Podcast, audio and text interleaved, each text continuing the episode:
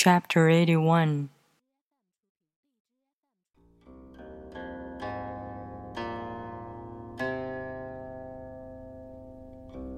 True words aren't eloquent, eloquent words aren't true.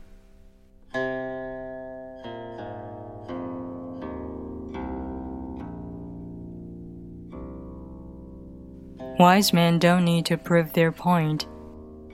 Men who need to prove their point aren't wise.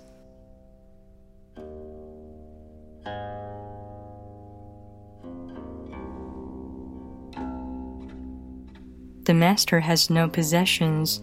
The more he does for others, the happier he is.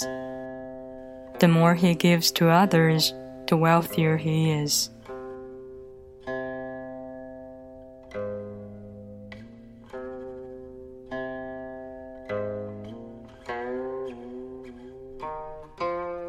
The Tao nourishes by not forcing. By not dominating, the Master leads.